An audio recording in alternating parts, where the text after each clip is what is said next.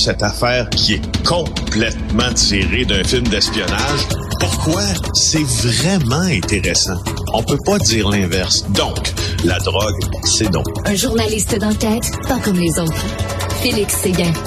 Alors, Félix, je viens de diffuser une entrevue que j'ai faite il y a quelques années euh, au Franc-Tireur avec quelqu'un de Revenu Québec qui me dit que oui, les trafiquants de drogue et même les tueurs à gages doivent payer TPS et TVQ.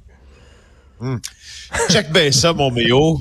Faut que je te parle de deux, trois petits trucs concernant Revenu Québec et ses promesses, parce que je les ai entendus comme toi. Le contexte, là, tu es au téléphone avec euh, l'agent d'information de Revenu Québec qui dit en vertu de la loi 69, les informations que vous nous divulguez, même si vous divulguez, vous êtes trafiquant de drogue, puis vous soumettez des factures pour votre voyage en Colombie euh, pour ajouter à vos dépenses, ben vous devez faire vos taxes puis réclamer vos intrants. Bon, écoute, je veux juste te dire une chose. Revenu Québec possède un service de renseignement criminel. Revenu Québec avait embauché, d'ailleurs, avant qu'il ne se fasse arrêter pour haute trahison, disons ça comme ça, le policier ou l'ex-policier Benoît Roberge, spécialiste de la lutte anti-motard et anti-mafia, pour pouvoir venir se mettre le nez dans ces dossiers-là, puis regarder un peu quel dossier était susceptible de devenir de la fraude envers le gouvernement. Alors, euh, je veux juste également te dire que le patron euh, de l'unité là qui s'occupe de faire des vérifications chez euh, chez Revenu Québec, j'étais un ancien policier de la Sûreté du Québec. OK. Alors, des, fois, Richard, c'est, je, je veux pas galvauder l'expression, se faire prendre pour des caves, mais dans ce cas-ci, il y a un peu de ça. Hein? Parce que, je veux dire, le, c'est ça que les, je, je, pense, en tout cas, je te soumets respectueusement, comme je le ferai un juge, là, que les Québécois ne savent pas à quel point les différents organes de renseignement ou qui possèdent des informations sensibles sur les citoyens québécois, euh, je dirais pas sont infiltrés, mais sont, disons, noyautés par ah, toute une nébuleuse d'anciens policiers. Va pour le service donc de vérification de Revenu Québec. Va pour les casinos du Québec qui emmagasinent beaucoup d'informations sur les joueurs. Va aussi pour qui? Hydro-Québec et son service de sécurité industrielle qui est un des plus vastes au Canada, sinon sur la planète. Alors, tous ces organes-là de l'État québécois et, même dans le passé, je veux dire, Martin Prudhomme, euh, avant de, devenir directeur général de la Sûreté du Québec, était sous-ministre à la sécurité publique. Même, donc, dans le gouvernement, les anciens policiers ont toujours eu la cote.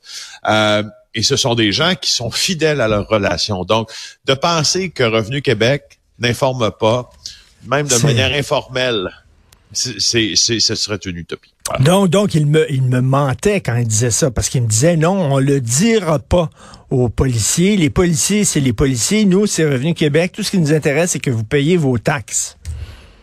Écoute, quand Maurice Boucher faisait ses impôts, s'il en faisait, là, tu être sûr qu'il y a quelqu'un chez Revenu Québec qui levait le flag, là on s'entend. Tu sais, je dis, je, ne, je, je ne, je ne dispute pas le fait que euh, la, que, la, que cette loi-là sur la, la, la, protection des renseignements personnels à Revenu Québec existe. Ce que je dis, c'est qu'il y a d'autres moyens d'arriver au même résultat. Euh, et je veux dire, euh, l'histoire nous a prouvé que. Puis de, et de toute façon, regarde, de toute façon, autre chose. La, la, la, la, police qui va avoir un renseignement sur mettons, Richard Martineau, qui est devenu du jour au lendemain trafiquant de drogue, puis la police a des, des motifs raisonnables de le croire, elle va s'adresser au tribunal, elle va demander, elle, va forcer l'Auto-Québec à, être perquisitionné, puis euh, pas l'Auto-Québec, mais Revenu Québec à être perquisitionné, puis Revenu Québec ne s'objectera pas à la perquisition, bon, on va aller chercher tes affaires. Tu sais, mais, mais, mais euh, autre chose, quand on fait des descentes chez un trafiquant de drogue et qu'on saisit ses avoirs, dont son argent, là, Revenu Québec lève le flag en disant, nous autres, on veut notre part. Ils les prennent leur part, ils prennent leur cote, ben même s'ils savent que c'est de l'argent qui a été fait avec la vente d'un produit illégal. Et ça, c'est en phase avec la réflexion là, que, que, que cette, euh, cet employé là, de Revenu Québec faisait, avait avec toi au franc-tireur. Ça, c'est tout à fait en phase parce que, je veux dire, si tu demandes à quelqu'un de pas payer ses taxes, si tu réalises qu'il les a pas payées, tu veux ta part de taxes, right?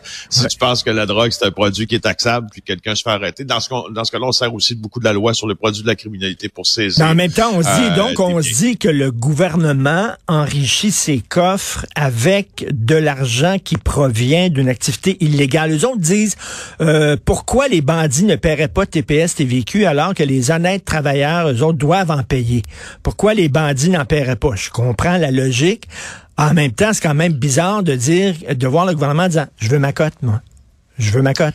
Oui, mais en même temps, cette cote-là, exemple, euh, en vertu de la loi sur les produits de la criminalité, cette cote-là sur, exemple, un immeuble qui est saisi, qui va être revendu euh, parce qu'il a été criminellement obtenu, obtenu avec l'argent du crime, souvent, les profits de cette vente-là vont être réinjectés dans la lutte au crime organisé aussi. Il faut bien le dire, là, c'est, c'est, c'est, si on va jusqu'au bout de cette équation, il y a ça également. Alors, euh, c'est peut-être une manière d'amoindrir un peu, là, euh, ben dire, ce positionnement-là qui éthiquement peut poser des C'est assez bizarre. Poser des questions. Écoute, on revient aujourd'hui, le mafieux Marco Pidi qui est encore visé. Lui, là, ça va pas très bien, ses affaires, Marco Pidi, là.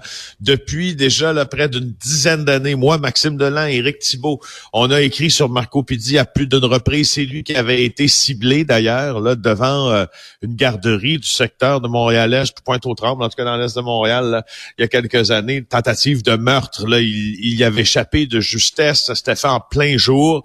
Euh, et, d'ailleurs, un des suspects de cette euh, tentative de meurtre-là sur Marco Pidi a été arrêté et, euh, euh, accusé, reconnu coupable et sentencé ensuite, a été réarrêté une seconde fois. Dans quoi? Cette fois, la tentative de meurtre sur Leonardo Rizzuto. Je ferme ma parenthèse.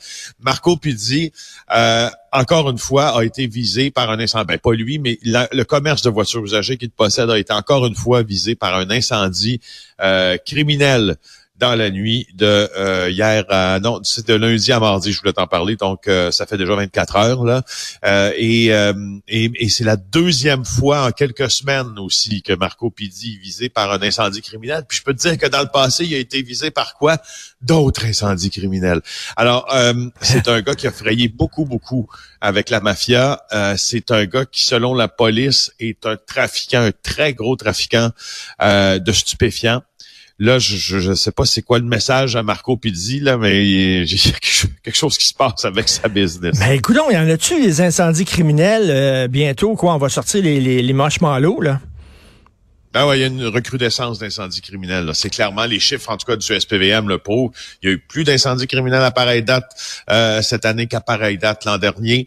Il y a plus d'actions aussi dans le monde interlope et il y a plus de messages qui se passent. Puis euh, honnêtement, je, ne vois pas, on ne voit pas la fin là, de ça, en tout cas la fin proche. Sais là, on l'a annoncé, une autre escouade ou quelque chose comme ça. J'en parlais avec euh, Maxime Delan, mais elle va entrer en fonction seulement que cet automne. Euh, c'est ça va chauffer. C'est cet été que ça va chauffer. C'est là qu'on a besoin. Ça va chauffer, ouais. Ça va chauffer, oui. Il va y avoir une canicule dans le milieu du crime organisé. Merci beaucoup, Félix. Bonne journée. Au revoir. Demain. bye.